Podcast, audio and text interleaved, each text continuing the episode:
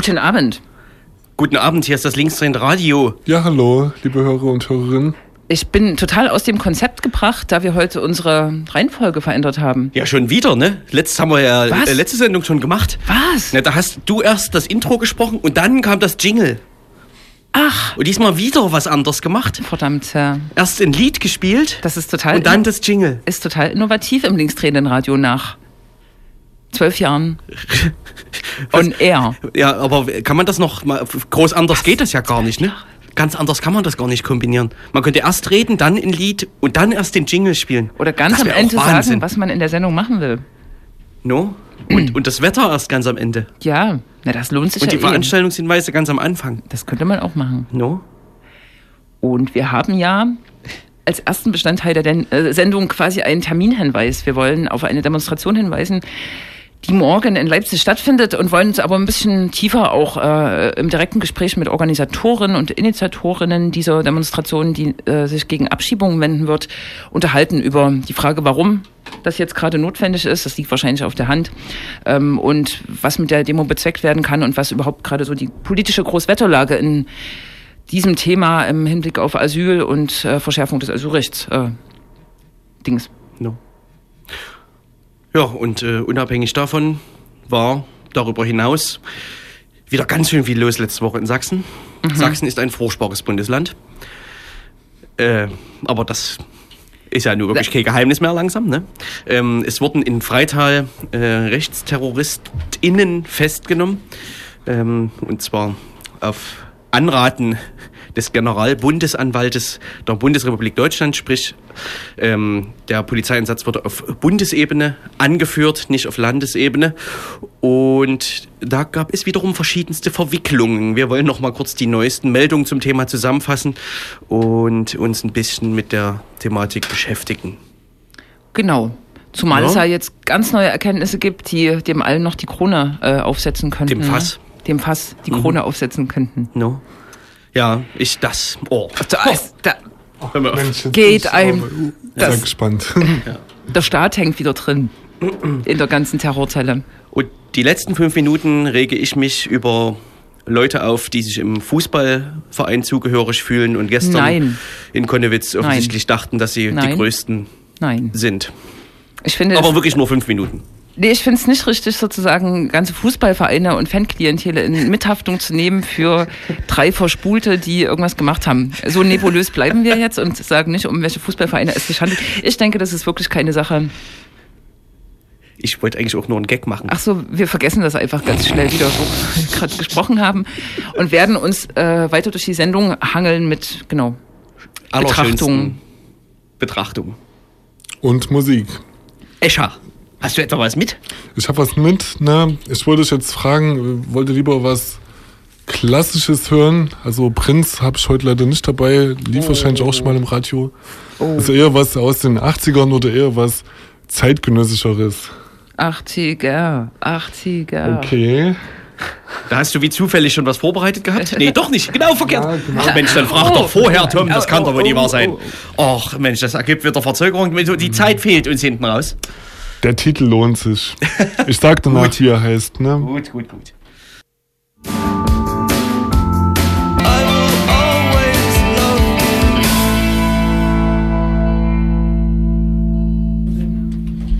Dick Cure mit Love Songs.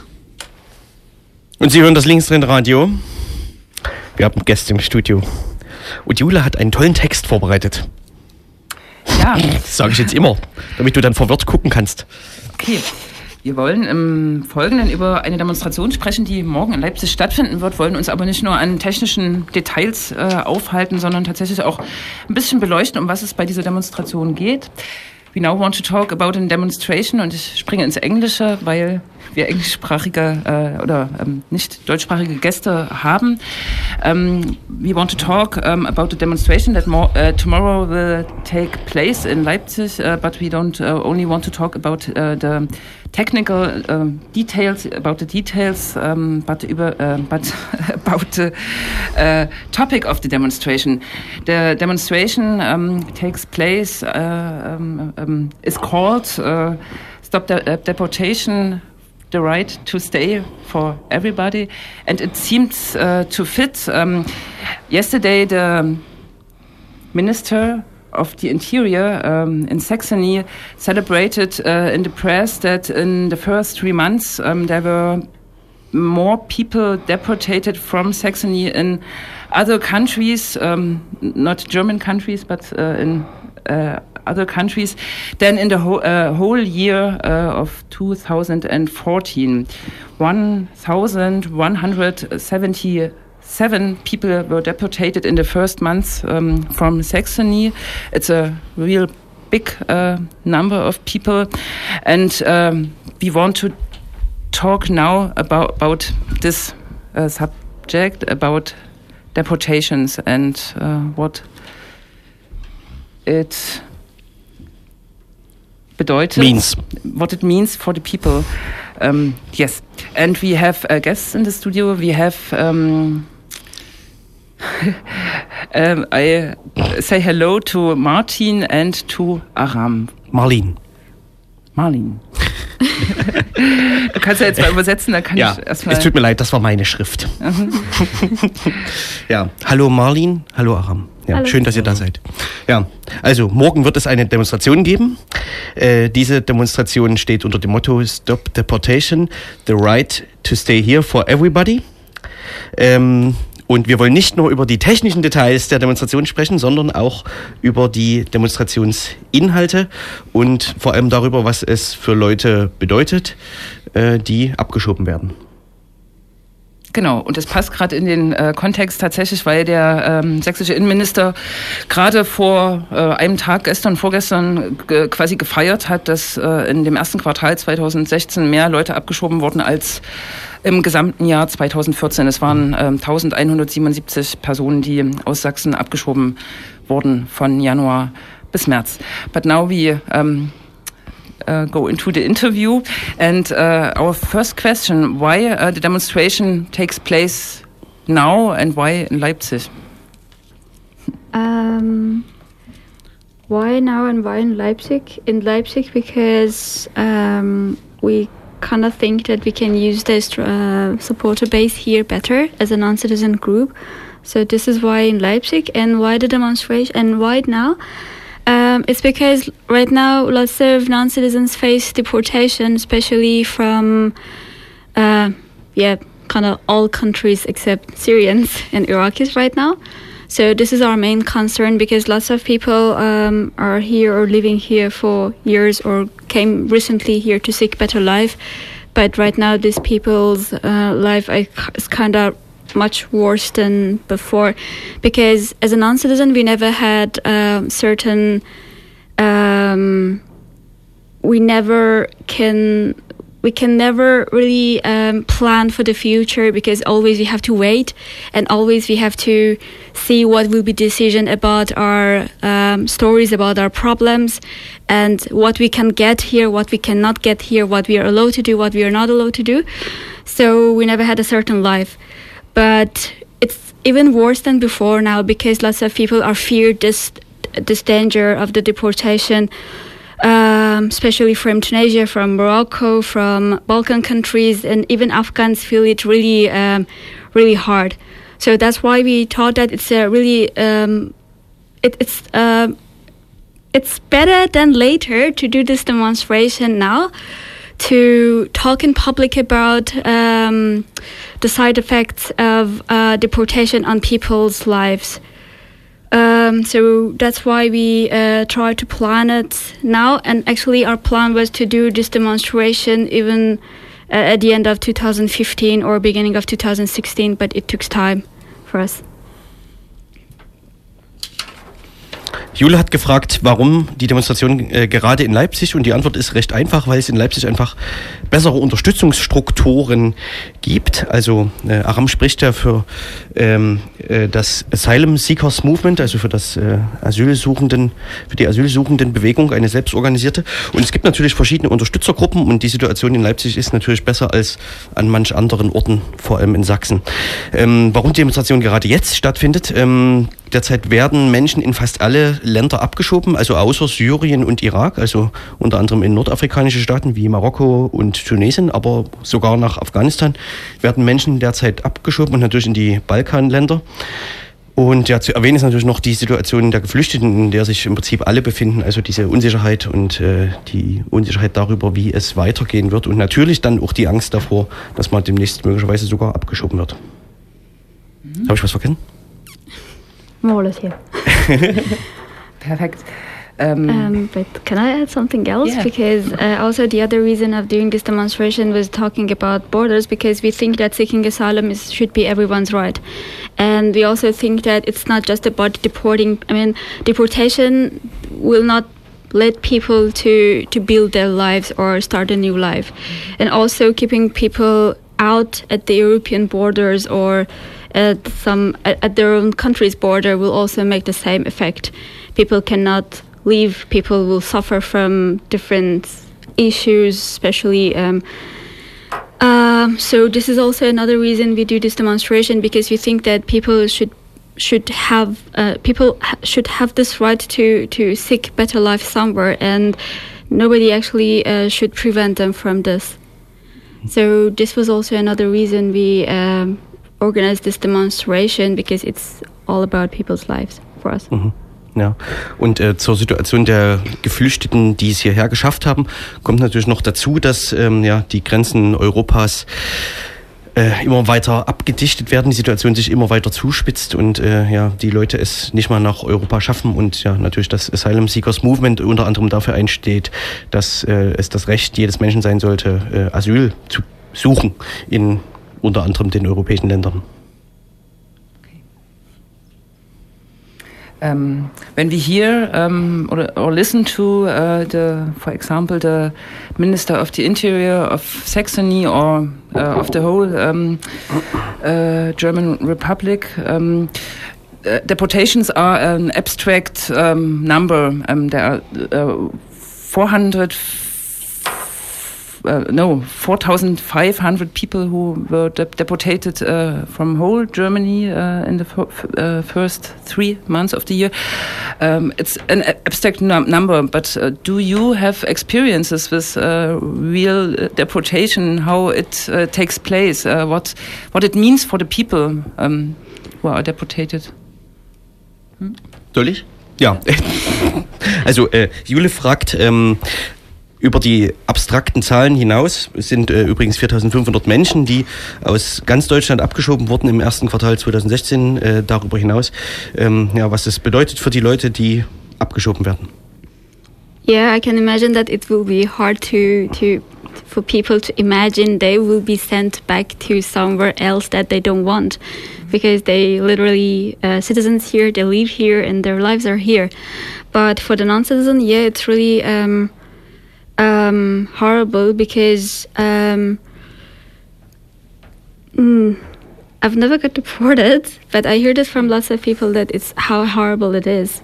Um, I had a friend in Chemnitz, and I actually have a friend in Chemnitz, and he said that the first day when I got transferred to Chemnitz and I was sleeping in, in my uh, room, uh, just please enter our um, flat and they were looking for my ID and then they, they checked my ID and they checked my roommate's ID and they just took him and I was in shock that what happened. And later I understood that yeah it was a deportation and my flatmate supposed to be deported too. And lots of people actually suffering from this because you don't know when police will get you. You don't know when uh, whether you will be put in deportation prison or you will be deported um, immediately or yeah you just know that it might happen it might might happen to you. And at the beginning we probably will not believe that this is really happening. You are going back to to the place that you you escape from it. And I know from my friends that some of them are, de- are dealing with this problem. One of them dealing with this problem for more or less like a year, and the other one think that yeah he might be deported. Who he's really scared. So yeah, it's I think really nerve wracking to face it.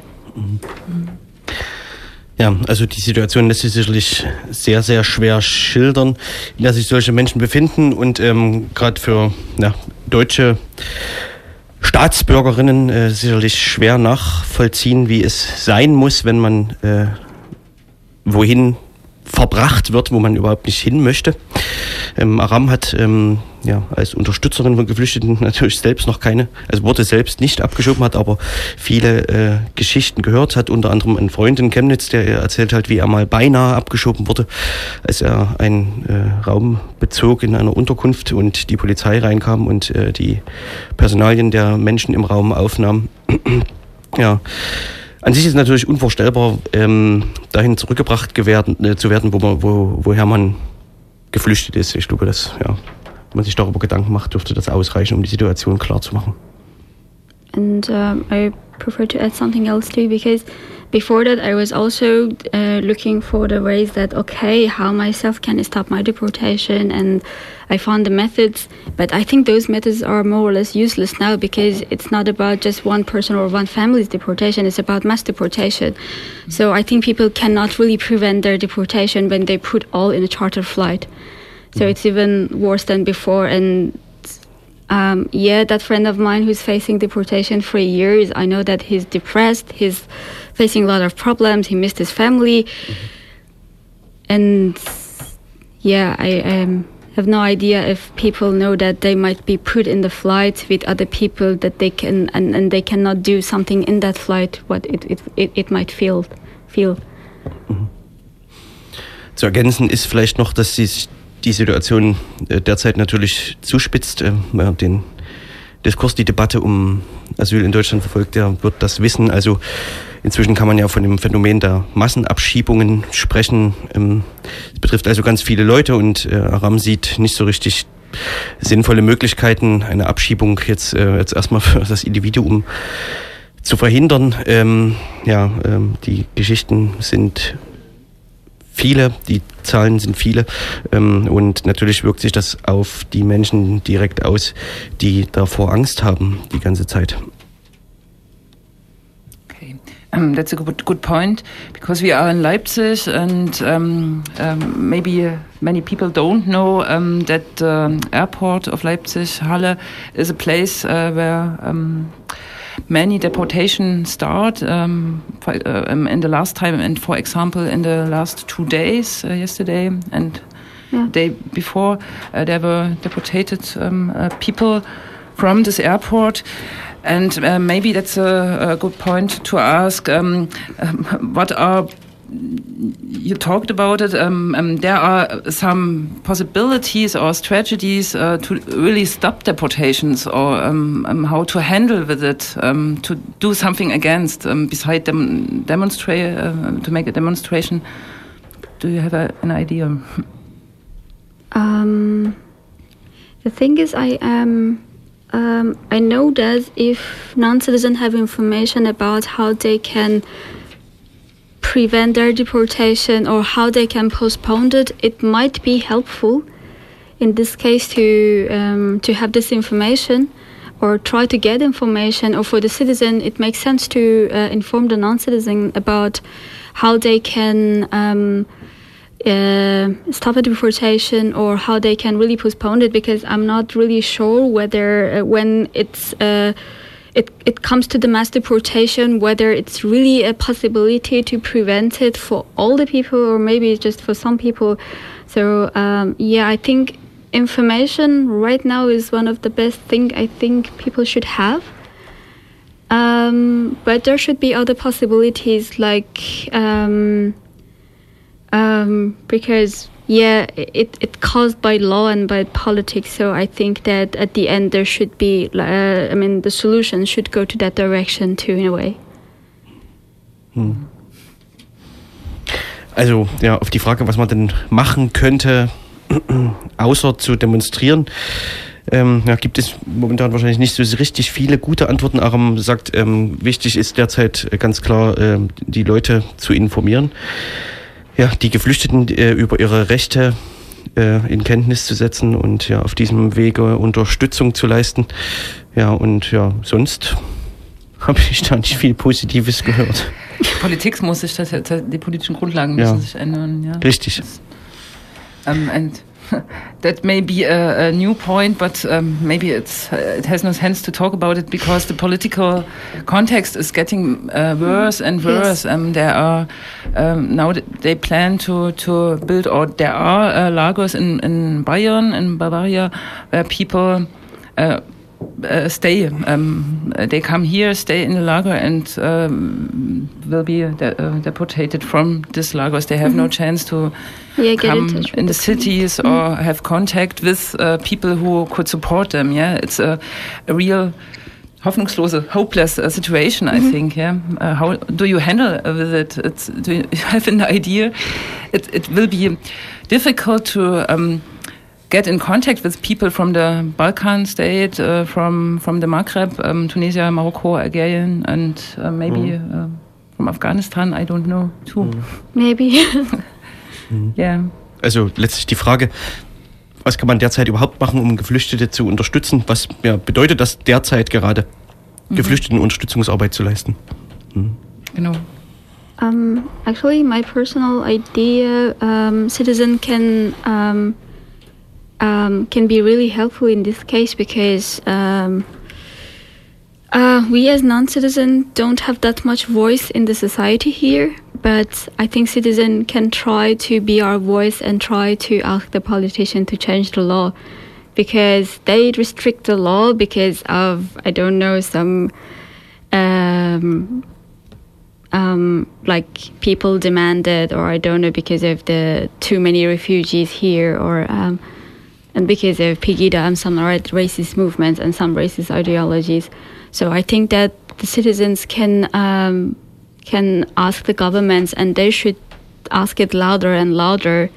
And even, I mean, if they start asking it, if they start asking politicians to change the law, it might work in, I don't know, in some time later in the future.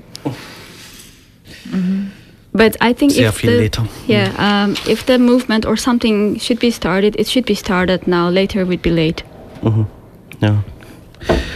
Also ja, Aram spricht äh, immer von den Non-Citizen, also sprich den Geflüchteten, die in dem Fall einfach keine Bürger sind, äh, weil sie einfach keinen Pass haben. Ähm, und wichtig ist natürlich, dass genau diese Leute unterstützt werden durch Leute mit Pass, also durch deutsche Staatsbürger, ähm, ja auf ganz unterschiedlichen Wege. Ähm, die Beratung wurde ja schon angesprochen, aber Aram hat jetzt auch nochmal gesagt, dass es natürlich möglich ist, den Geflüchteten auf diesem Wege eine Stimme zu geben, unter anderem morgen auf, ja, auf so einer Art von Demonstration. Ähm, ja, und letztendlich geht es darum, die Politik unter Druck zu setzen, die gerade genau das Gegenteil von dem macht, was äh, ja nicht nur das Asylum Seekers Movement fordert, äh, nämlich die Gesetze immer weiter verschärft. Ja, also ein Weg, der wahrscheinlich noch eine Weile dauern wird. Yes, and maybe we uh, come to an end and um, talk uh, about the demonstration. Um, maybe you can talk about um, when does it, when and where does it start? What will happen on the demonstration and so on? Dann die Fakten zur Demonstration. Facts. Mhm. Uh, yeah, um, maybe you can help me about the routes because I know that it will start from Augustusplatz and at two o'clock on um, tomorrow Saturday. Um, yeah, maybe you can say the rest if you remember. Yeah. Ähm, vielleicht sage ich es gleich in Deutsch. Also wir ähm, starten am Augustusplatz um 2 Uhr nachmittags ähm, und werden dann in Richtung Hauptbahnhof gehen. Ähm, und ich weiß nicht genau wo, aber ich glaube in Ambrühl über den Marktplatz ähm, Richtung Wilhelm-Leuschner-Platz, ähm, wo wir jeweils noch zwei Zwischenkundgebungen haben. und dann enden wir auch vor der Polizeistation, weil wir uns gegen die Abschiebungen ja stellen und die von der Polizei praktiziert werden. Ähm, und nicht aus irgendwelchen anderen Gründen. Da waren ja auch in den letzten Tagen andere Demos. Genau, und äh, es wird viele interessante Redebeiträge geben und ja, kommt vorbei, 2 Uhr am Augustusplatz. Mhm. Wurde schon eine Info Internetinformationsquelle genannt? Findet man was im Internet? Man findet sehr viel im Internet. Ähm, vor allen Dingen natürlich auf der Facebook-Seite und dem Twitter-Account vom Asylum Seekers Movement. Mhm. Ähm, man kann die ganze, De äh, die ganze Demo sicher auch ähm, auf Twitter verfolgen. Wir haben zwei Hashtags. Um, I don't remember them. Stop deportation. No, no to do. No deportation. No, the, the right to stay for yeah, the everybody. Right to stay. No, the right the, to stay. The right to stay. Yeah. Um, and the other one would be uh, the day's hashtag LE2304. Mm-hmm. Uh-huh. Okay. Mm-hmm. And what do you think? Um, there will be many non citizens who visit the demonstration? Um, we tried to do the um, we um, to to have a mobilization tour in Leipzig, but we just visited four lagers. Um, we talked with quite so many people, and they might they, they seemed interested, but we will see because um, as we experience, people are motivated and interested to join a demonstration. But then, in the camp, talking with uh, people inside the camp. Um, who's supposed to kind of like watch the camp? I don't know, like the security and some other people inside the camp. They got kind of um, fear of joining demonstrations. So I hope that this will not happen again, or at least for tomorrow. Um, but I know that some other uh, non-citizens will come from Dresden, Halle, and Krumpa, hopefully. And um, from Dresden and Halle, we will also have speeches. Mhm. Ja. Also ja, auf die Frage, wie viele Non-Citizen, also wir reden in dem Fall hauptsächlich oder wahrscheinlich komplett über Geflüchtete äh, kommen werden. Ja, er sagt darum, dass natürlich äh, ja, überall dazu aufgerufen wurde, zur Demo zu kommen und unter anderem auch Leute aus Dresden, aus der Unterkunft in Grumpa und aus Halle kommen werden. Genau. Und wir setzen natürlich auf Leipzig, dass viele Supporter kommen. Ja, richtig. genau. That's a good point.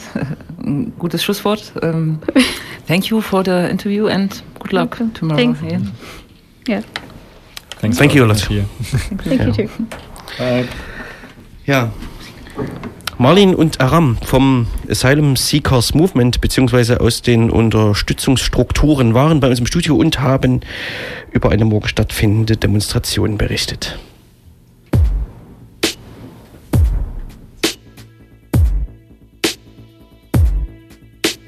The Streets mit Blinded by the Lights.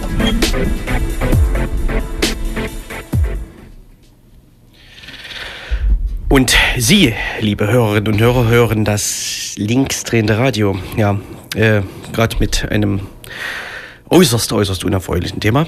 Wir fahren fort mit einem nicht minder unerfreulichen. Ja, ähm, wer die Nachrichten verfolgt hat, wird um das Thema Freital wieder mal nicht drumherum gekommen sein. In Freital wurden äh, fünf rechte ja, Nazi-Terroristen äh, festgenommen und zwar nicht von der sächsischen Polizei, sondern von Bundespolizei, unter anderem der Terrorspezialeinheit GSG 9. Ähm, ja, und seitdem gibt es verschiedenste Berichterstattungen zum Thema.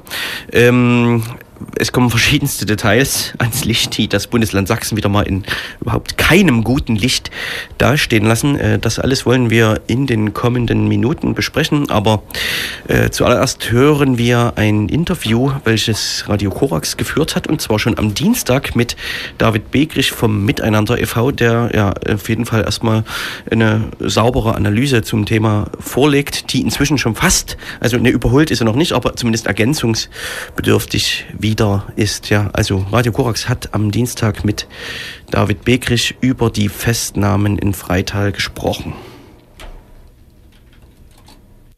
Ja, von außen betrachtet war es so, dass es in Freital genauso wie in vielen anderen Orten in Sachsen, aber auch darüber hinaus ähm, eine Mischung gab zwischen rassistischen äh, Protesten eines Teils der Einwohnerinnen und Einwohner auf der einen Seite und eben immer wieder äh, Anschlägen auf geplante oder schon bereits in Betrieb genommene Unterkünfte für Flüchtlinge und Asylbewerber. Und genau dieses Zusammenspiel zwischen ähm, rassistischen Protestformaten auf der einen Seite und realen Gewalttaten auf der anderen Seite stellt die eigentliche Herausforderung für die gegenwärtige Situation dar. Denn man muss sich ja klar machen, dass die Zahlen, die das Bundeskriminalamt jetzt vorgelegt hat, ähm, die Zahlen der Jahre 2012, 13, 14 und auch 15 bei weitem übertrifft. Und äh, wir sind ja jetzt erst am Ende des ersten Quartals des Jahres 2016 angekommen. Und das heißt also, ähm, wir sehen hier eben die, man müsste fast sagen, die Früchte einer sich über anderthalb Jahre hinziehenden äh, rassistischen Mobilisierungsformats in Gewalt umschlagen. Hm. Du sprichst jetzt von einem Zusammenspiel. Ähm, bedeutet das, dass du das schon so einordnest, dass das sich gegenseitig sozusagen befruchtet? Also dass eben diese rassistische Stimmung auch denjenigen, die äh, dann äh, weitergehen und äh, Sprengstoffexplosionen und so weiter äh, ja, praktizieren, umsetzen, dass die sich darin auch bestärkt fühlen und andersrum? Oder Gibt es da auch ja, Distanzierungsversuche? Man, man, muss zwei Dinge auseinanderhalten. Das eine ist ja die Frage, wer sind die, wer oder was stellt die Täterstruktur in solchen äh, Kontexten dar? Und da haben wir ja in den vergangenen Monaten lernen müssen, dass es offenkundig zwei parallel laufende Täterstrukturen gibt. Das eine ist, dass es ein Großteil der Anschläge auf Asylbewerberunterkünfte von Leuten verübt werden, die zuvor nicht in irgendeinem rechtsextremen Kontext in der Öffentlichkeit oder auch den Sicherheitsbehörden aufgefallen sind, die sich also vorher nicht in der Neonazi-Szene bewegt haben etc. Aber auf der anderen Seite eben auch haben wir diesen durch die monatelangen rassistischen Proteste äh, ermutigten äh, neonazistischen Strukturen. Man muss sich einfach klar machen, ähm, dass Neonazis seit Anfang der 1990er Jahre wissen, dass eines ihrer zentralen Mobilisierungsthemen sind nun mal äh, Flüchtlinge und Asylbewerber. Und ähm, wenn die entsprechenden regionalen Diskussionen auch äh, laufen, wie Sie sich das vorstellen, dann gibt, hat so etwas natürlich einen, na sagen wir mal, Ermutigungscharakter. Hm. Ähm, vielleicht entmutigend war jetzt die Razzia. Also es wurden ja fünf mutmaßliche Rechtsterroristen festgenommen und die werden einer Bürgerwehr FTL 360 äh, zugeordnet. Erstmal kannst du zu, zu dieser ominösen Bürgerwehr was sagen? Fiel die bisher auf? War die bekannt? Und was wird denen vorgeworfen? Also offenkundig wird den festgenommenen Personen vorgeworfen, äh, Mitglied bzw. Unterstützer einer terroristischen Vereinigung nach 129a Strafgesetzbuch zu sein. Äh, das ist ja zunächst erst einmal nichts anderes als ähm, auf den ersten Blick ein Ermittlungsparagraph. Ähm, und diese in Rede stehende Bürgerwehr soll für zahlreiche äh, Brand- und Sprengstoffanschläge im äh, sächsischen Raum verantwortlich zeichnen. Dabei muss man sich natürlich klar machen, ähm, woher diese Sprengstoffe stammen. Und äh, das sind in der Regel eben äh, offenkundig Sprengstoffe gewesen, die man sich ähm, über sogenannte Polenböller äh, erschlossen hat. Das heißt also, man hat äh, ganz gezielt eben äh, diese Böller gekauft oder sich besorgt und dann eben das Material dazu verwandt, ähm, um dann selbstgebaute Sprengsätze zu bauen, die dann ähm, entsprechend äh, gezündet worden sind. Das betrifft ja nicht nur Asylbewerberunterkünfte, sondern ähm, auch in Sachsen äh, das, beispielsweise Autos von Politikern der Linken etc. Ähm, und die zentrale Frage, die sich jetzt hier stellt, ist, welche äh, Kriterien legt denn die Generalbundesanwaltschaft an, ähm, um jetzt ein Verfahren wegen äh, Bildung einer terroristischen Vereinigung zu führen? Ähm, wir haben ja in den vergangenen Monaten mehrfach gesehen, dass die Generalbundesanwaltschaft dazugegriffen hat. Ich will noch mal erinnern an das äh, Verfahren gegen die auch als Terrorgruppe apostrophierte äh, Truppe Old School Society, die sich ja im Internet äh, verabredet hat, ähm, Gewalttaten zu begehen. Und ich glaube schon, äh, dass man hier nochmal schauen muss auf den spezifischen Rechtsterrorismusbegriff, äh, wie er von den deutschen Sicherheitsbehörden favorisiert wird. Und insofern sehe ich hier schon eine neue Entwicklung, wenn man sich äh, dieser Bürgerwehr jetzt explizit auch unter dem äh, Begriff des Rechtsterrorismus zuwendet und das jetzt nicht nur als eine, ich sage jetzt mal, lose Folge von Brand- und Sprengstoffanschlägen interpretiert. Mhm, okay, also wie ordnest du das ein, dass jetzt von Rechtsterrorismus in Bezug auf diese Bürgerwehr gesprochen wird? Also ordnest du das eher als positiv ein, so in die Richtung, naja, endlich wird man sensibel, auch also rechter Gewalt gegenüber und benennt das als Terrorismus? Oder denkst du, ein inflationärer Gebrauch dieses Begriffes würde vielleicht äh, ja die verschiedenen Qualitäten von Gewalt vermischen? Gibt es da verschiedene Qualitäten überhaupt? Gibt verschiedene Qualitäten, aber ähm, in welche Richtung die Entwicklung geht, vermag ich jetzt schlicht und ergreifend noch nicht zu sagen, weil vieles wird natürlich davon abhängen, wie dieses Ermittlungsverfahren weitergeführt wird und wie auch die öffentliche Debatte darum weitergeführt wird. Ähm, das zentrale Problem der bisherigen äh, Debatten um Rechtsterrorismus scheint mir darin zu bestehen, äh, dass der Begriff eben auch in der öffentlichen politischen Diskussion so derartig verengt worden ist, nämlich auf konspirativ handelnde kleine Gruppen, ähm, äh, die sozusagen äh, hochkonspirativ mit illegalen Strukturen etc. ausgestattet sind.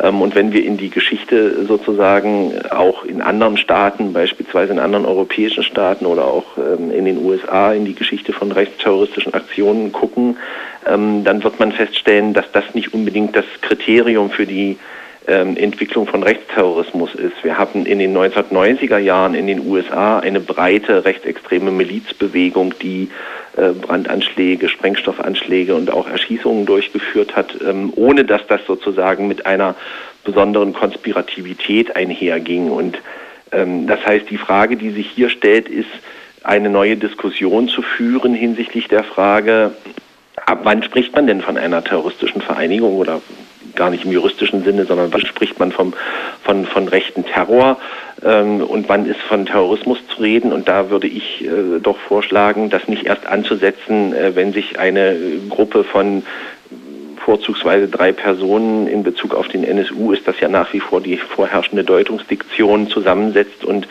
in der Illegalität Sprengstoffanschläge und äh, Mordanschläge vorbereitet und durchführt, sondern ich glaube, die Schwelle ist dann anzusetzen, wenn sich eine Gruppe zusammentut, die systematisch äh, nacheinander Gewalttaten gegen politische und weltanschauliche Gegner ausführt ähm, und das sozusagen auch, ähm, auch ähm, bestimmten zeitlichen Folge tut, äh, sodass da eine Systematik und eine politische Intention erkennbar ist, unabhängig davon, ob es anschließend dann noch ein 30-seitiges Bekennerschreiben gibt oder nicht.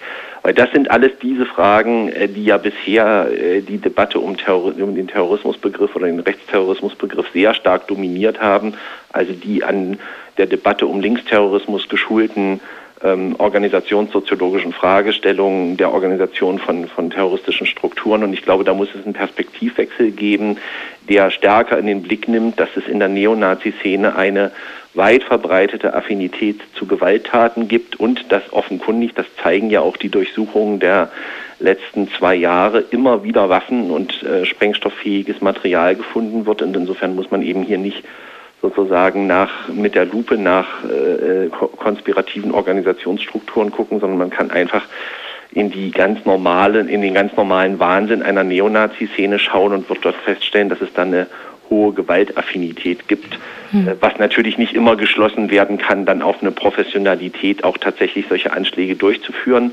Ähm, aber ich würde dafür plädieren, äh, den Blick hinsichtlich der Frage, was versteht man denn unter rechten Terror zu weiten. Hm. Ja, vielleicht äh, dein Vorschlag nochmal aufgegriffen und äh, nicht nur in den Wahnsinn der organisierten Neonazis äh, und diesen, dieses Feld geblickt, sondern vielleicht auch den Wahnsinn, der, äh, was sich da parlamentarisch abspielt, ins Auge gefasst. Ist vielleicht ein bisschen spekulativ, aber zum Abschluss, wie schätzt du das ein? Ich meine, so eine Diskussion, die müsste natürlich auch auf politischer Ebene denke ich mal, geführt werden. Und da ist ja gerade in Sachsen äh, das Machtgefälle ähm, ja von CDU, AfD und die, also der Ton noch mal ein bisschen harscher als in vielen anderen Bundesländern hinsichtlich beispielsweise der Gleichsetzung von Rechts- und Linksextremismus ähm, und dann analog vielleicht auch eben zu, zu dem Terrorismusbegriff. Ja, vielleicht ist es ein bisschen spekulativ. Trotzdem, wie schätzt du denn ein? Denkst du tatsächlich, dass dein Appell auch fruchtet und du da, ähm, also das ja, das halt wirklich breiten Umdenken stattfinden können wird überhaupt in dieser Verfasstheit dieses Bundeslandes, so wie es jetzt gerade regiert wird auch? Na gut, also ich meine, man muss jetzt schlicht und ergreifend mal sagen, das Verfahren wird ja nicht äh, in Sachsen geführt, sondern durch die Generalbundesanwaltschaft und dann in der Nachfolge offenkundig durch das Bundeskriminalamt. Und das heißt, die Fragestellung nach äh, veränderten Messindikatoren für die Frage, wann und äh, unter welchen Voraussetzungen handelt es sich denn um Rechtsterrorismus, muss eine bundesweite Debatte sein. Ähm, ich halte überhaupt nichts davon, sozusagen den Fokus jetzt nur auf Sachsen zu legen, wenn wir hatten ja auch Anschläge in anderen Bundesländern, die darauf verweisen, dass es ähm, eben auch organisierte Strukturen in anderen Bundesländern gibt. Ähm, ich glaube, die Debatte äh, muss sowohl im politischen Raum äh, geführt werden, auch offensiv geführt werden. Ähm, und da reicht es nicht aus, den Blick nach Sachsen zu richten, ähm, sondern da muss man schlicht und ergreifend die schiere Zahl äh, der Angriffe auf Asylbewerberheime in den Blick nehmen und die Frage stellen, in welchen Regionen gibt es denn Strukturen, die in der Lage sind, systematisch ähm, äh, auch Gewalttaten auszuüben. Und dann ist man, glaube ich, auch im Hinblick auf die internationale Debatte, äh, siehe die Debatte um Rechtsterrorismus in Schweden oder in den USA, auf dem richtigen Weg. David Begrich vom Miteinander e.V. aus Sachsen-Anhalt äh, im Gespräch mit Radio Korax ja mit einem Plädoyer, sich erstens nochmal genauer mit dem Begriff Terrorismus zu beschäftigen, beziehungsweise was macht eigentlich eine Gruppierung aus, die äh, ja, terroristisch tätig ist, auch was Neonazi-Gruppierung angeht. Ähm, und natürlich weist er am Ende darauf hin, dass äh, Sachsen jetzt nicht das einzige Bundesland ist, ähm, wo es organisierte Strukturen gibt, die durchaus in der Lage sind, äh, ja, Heime anzuzünden, unter anderem. Ähm, ja, ist jetzt nicht so unsere Art, da Sachsen, den, den Fokus da so ein bisschen wegzunehmen. Ne?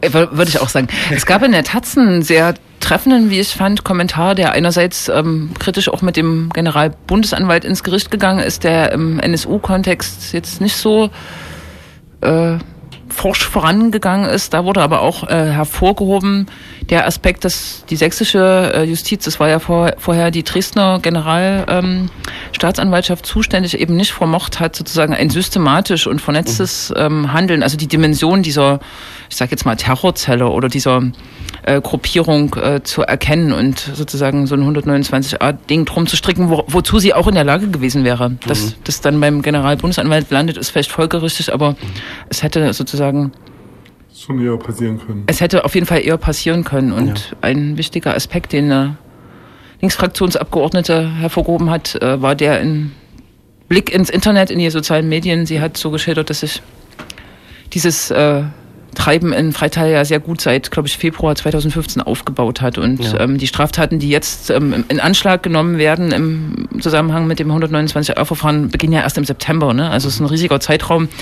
der bis dahin ins Land gegangen ist und wo es auch diverse Vorfälle gab. Mhm. Ne? Ja.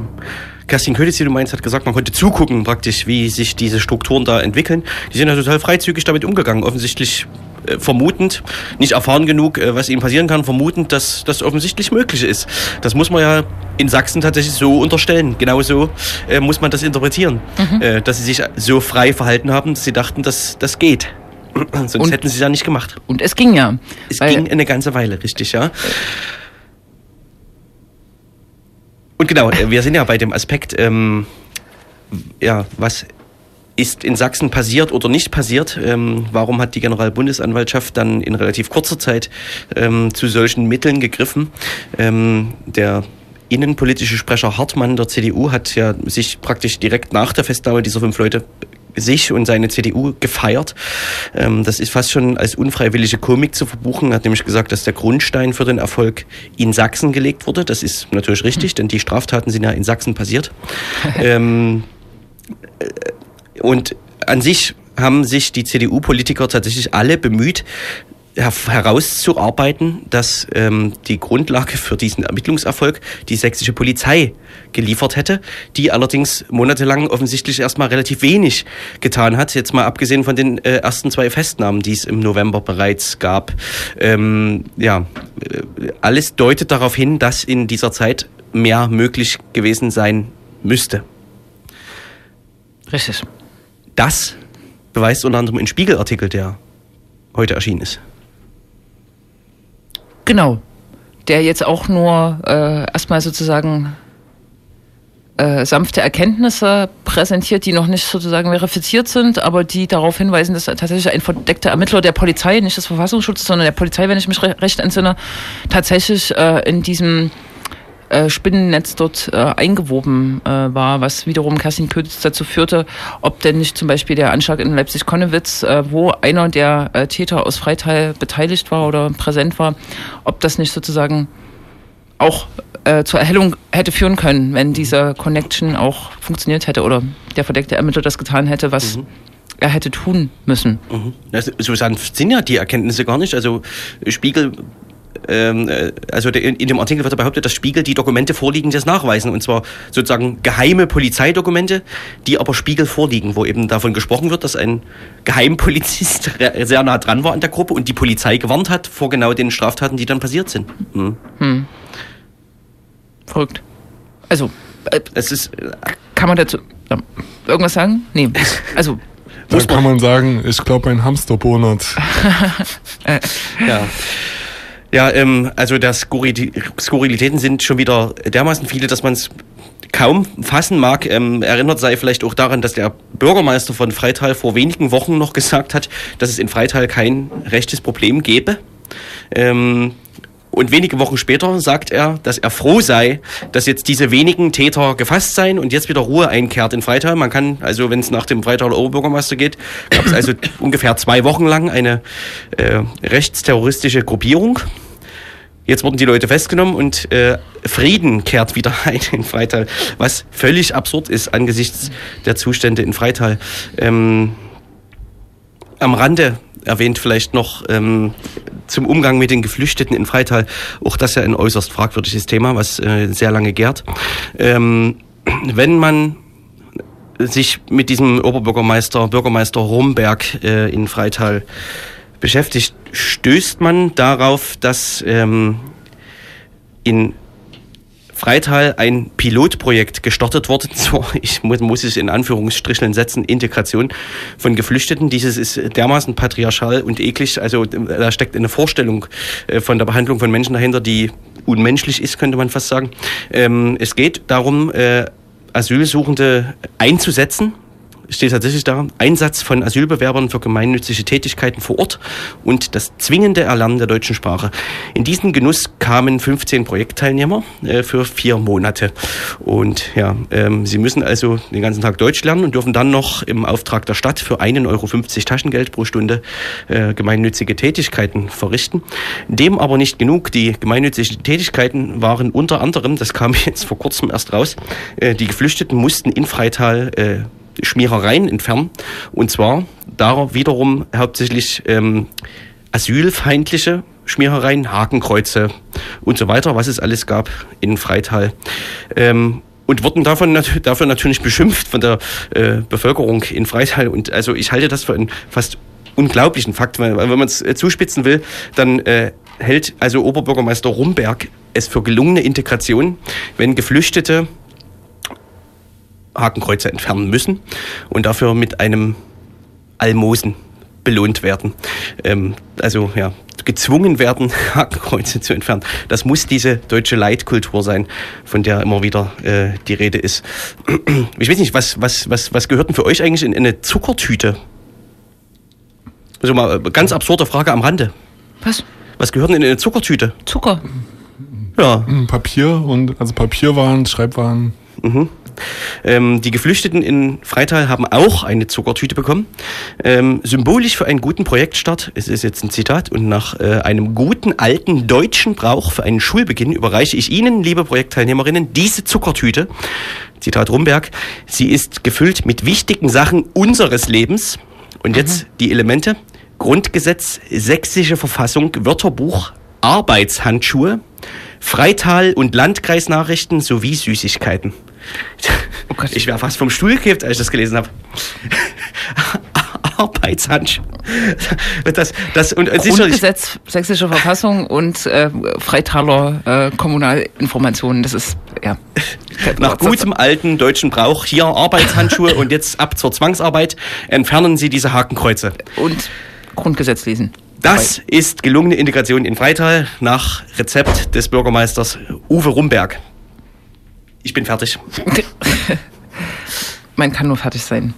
Man kann jetzt auch daran noch, das ist eine besonders perfide Ausformung äh, dessen und in ähm, Verbindung mit dem, mit dem Leugnen, mit dem Wegducken, äh, nicht nur der Kommunalpolitik und, äh, sondern auch der ähm, sächsischen verschiedenen verantwortlichen Ebenen von Justiz äh, bis Strafverfolgung, also ähm, Polizeibehörden, Exekutivbehörden, natürlich ein Skandal, aber man kann vielleicht auch nochmal im PS darauf hinweisen, dass diese, äh, eigentlich sind es 1,05 Euro fünf, äh, Jobs gang und gäbe sind. Also äh, standardmäßig müssen äh, Geflüchtete ihre Unterkünfte selber sauber machen, den Garten jäten und bestellen und kriegen sogar noch ähm, Restriktionen, wenn sie solche Jobs nicht annehmen wollen. Das ist tatsächlich eine Finesse des ähm, deutschen Asylrechts, was in, äh, im Freital natürlich besonders, äh, besonders gebrochen wird nochmal. Hm. Jetzt haben wir uns verquatscht. Verdammt, Entschuldigung. Ein Ist Euro meine Schuld. fünf Jobs. Für Geflüchtete. Und wenn die nicht gemacht werden, dann wird hier gekürzt. Beschränken wir die Veranstaltungshinweise auf die Demonstration morgen. Äh, ja. Ja, wir haben bestimmt alles vergessen zum Thema Freital zu sagen. Verdammt. Wir müssen leider noch eine Stunde überziehen. Ufo. Ja, Äh, mach ne- anderthalb. Eine wichtige Info, die aber jetzt wieder so Parlament, parlamentsfixiert ist, äh, es äh, gibt einen Antrag der Linksfraktion, ähm, nächste Woche eine Sondersitzung des Verfassungs- und, und Rechtsausschusses äh, durchzuführen, die genau den Aspekt bespiegeln will, den wir kurz angesprochen haben, nämlich warum die sächsischen ähm, Justizbehörden ähm, diesen, diese Zusammenhänge, die der Generalbundesanwalt äh, dann erkannt hat, in relativ kurzer Zeit nicht erkannt hat. Also da soll sozusagen nochmal minutiös aufgeklärt werden, wie die Erkenntnis und ähm, Ermittlungsschritte waren, was man jetzt so von Ausschusskram äh, halten kann. Äh, kann man sich vielleicht denken, aber vielleicht kommt so ein bisschen Licht ins Dunkel. Aber wahrscheinlich kann, kann das die Presse auch noch viel besser mit ihren Enthüllungen zum Beispiel. Mit Mittelchen und mit Tötchen. Wissen doch auch die Presse. Richtig. Ich muss noch kurz, darf ich noch kurz zum Thema noch einen dreiminütigen Titel abspielen? Musik? Mhm. Nee, wir haben auch selbst Musik mit. Ja, aber nicht das. Na los, ganz schnell. Ja, los, ganz schnell. Wir Dann hören schaffen wir die Hälfte. Ja. Einmal Refrain bitte. Vielen Dank. Auf Wiederhören, das war's Links Radio. Wir sehen uns in drei Wochen wieder. In 14 Tagen. Tschüss.